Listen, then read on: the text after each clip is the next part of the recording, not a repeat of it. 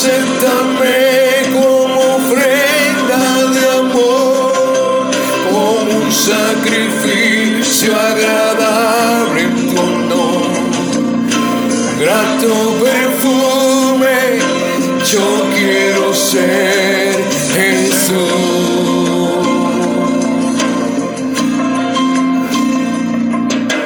Tal como soy, Señor nada que ofrecer más que mi canción.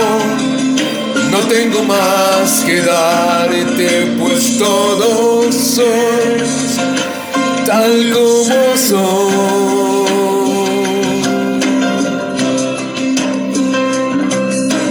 Tal como soy, Señor, sin nada que entregar más que el corazón. Me rindo todo a ti, tómame Señor, tal como soy. Hola, hola, hola, hola, les cuento que en este día ha sido todo como anormal. Para empezar, llego tarde a nuestra cita habitual. Pero es que fue una mañana de reflexión y análisis a todo lo que nos está enseñando esta permanencia forzada en casa y a tantas cosas que podemos mirar y darnos cuenta de la profundidad de la enseñanza que nos deja este tiempo, que creo que solo con el tema de hoy podemos desarrollar un nuevo devocional cada día. Cada día hay un tema a partir de todo lo que estamos vivenciando. Y es que elegí aquel tema que se ha convertido en un fenómeno que se generalizó, incluso eh, en mí y en ti. Porque es que salimos de casa y lo analizo así, cuando salimos, salimos de casa bien bañados, recién bañaditos, bien vestidos, hasta oliendo una deliciosa fragancia y tal vez, y esto es lo más preocupante, aparentando muchas veces hasta lo que no somos. Y es que vivimos en una sociedad que en gran parte es pura apariencia. Y recuerdo cuando estaba en el ejército, cómo transcurría cada día en una aparente disciplina, orden y hasta modales militares y limpieza pero cuando anunciaban la llegada de un oficial de alto rango, el más rango alto que el que teníamos todos nosotros, entonces todo era distinto. Los soldados tenían que asumir la tarea de dejar todo reluciente y estar a determinada hora formados e impecablemente vestidos, con sus insignias más brillantes que de costumbre, y hasta los pisos parecían espejos. Pura tramadera, decíamos nosotros en voz baja, o sea, murmurábamos, pero ese es otro tema. Bueno, era simplemente aparentar lo que realmente no éramos y solo porque llegaba el general de tres soles a visitarnos. Y me pregunto, ¿será que así seguimos siendo incluso tú y yo? Y lo más probable es que la respuesta sea sí, que muchos viven aparentando todo el tiempo.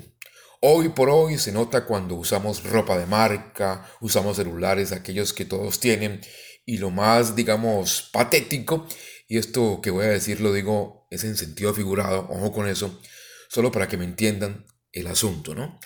Lo patético a que me refiero es que a pesar de vernos como nos vemos, bien vestidos, oliendo rico, ah, con un carro wow y el celular ututui, muchas veces llegamos al mediodía y ¡zas! No tenemos para pagar el almuerzo porque no alcanzamos a llegar a casa y el bolsillo está limpio. y resulta que lo que ocurre es que realmente muchos viven es hipotecados o empeñados al punto que las ganancias que pueden tener se quedan en la marquilla de los zapatos, en la llanta del carro, en la cuota del teléfono, el pago de algo que es peor, el pago de los intereses de la tarjeta de crédito, que es a la que nos toca mm, usar para tapar los huecos del faltante económico. ¿Y a qué precio lo hacemos? Si ven por qué digo hipotecados o empeñados, dura verdad, ¿no? Y resulta que justamente hoy, atendiendo el quédate en casa, los zapatos, la llanta del carro, la ropa y aquel teléfono tutui, pues ahí están, sí, pero ¿y? ¿Y todo? Hmm, la deuda viva. Uy, qué dolor. Y podríamos ir mucho más allá, pero como también decía mi profesor de álgebra, dejemos ahí. Y miren, esta enseñanza que nos deja el estar en casa, porque somos obedientes y respetamos la directriz de la autoridad, nos permite ver cómo más de la mitad del mundo vive engañado frente a esa aparente realidad. Y el aprendizaje que podemos denotar aquí es que no importa lo que queramos aparentar, porque la gran verdad es que existe alguien que no compra la imagen que queremos vender. Dios sabe muy bien quién eres y lo que eres. Mejor dicho, Él sabe lo que somos y cómo somos. Él conoce nuestros corazones. Es más, hasta sabe cuánto tienes en el banco y todo lo que hay en tu mente. A Él no lo podemos engañar porque Él simplemente lo sabe todo. Pero, ¿qué más debemos aprender? Debemos aprender que Dios no es una imagen espiritual y que no podemos pretender ir en nuestra cotidianidad asistiendo a reuniones o servicios de la iglesia, saltar y cerrar los ojos cuando cantamos, llorar, orar largo y con léxico hasta rebuscado para hacerle competencia a los pastores. No, no. Nada de eso. Lo que debemos hacer es aprender a andar siempre en el temor a Dios. Ese comportamiento nuestro es con el que realmente le expresamos nuestra primera alabanza a Él y es justamente ahí donde Él se place. El temor a Dios se nota en nuestra forma de actuar y no solo en la iglesia.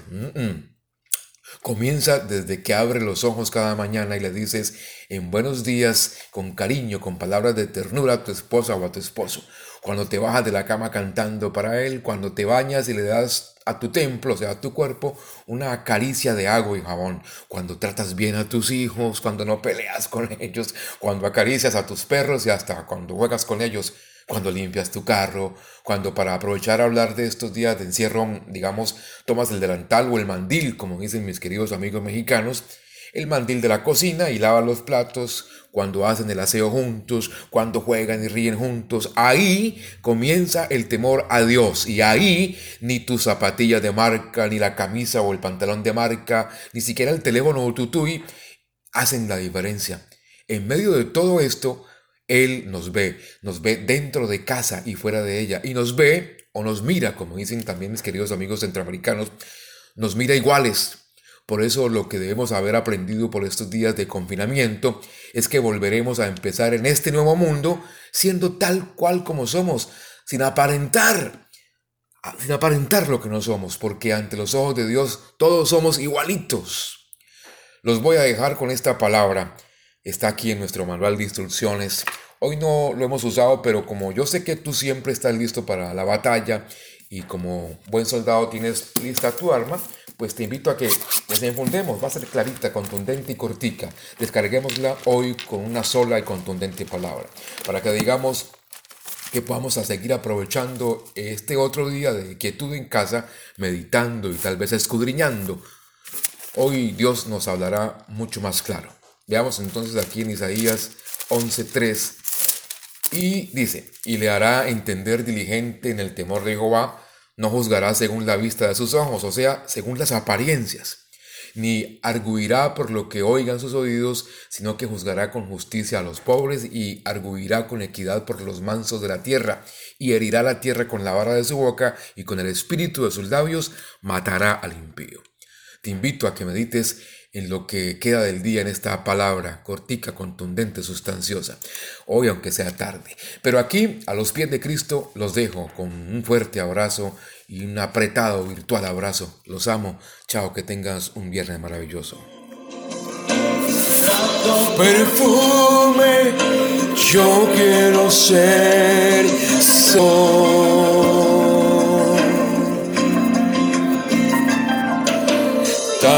como soy, Señor, sin nada que ofrecer más que el corazón. No tengo más que darte, pues todo es tuyo, Señor.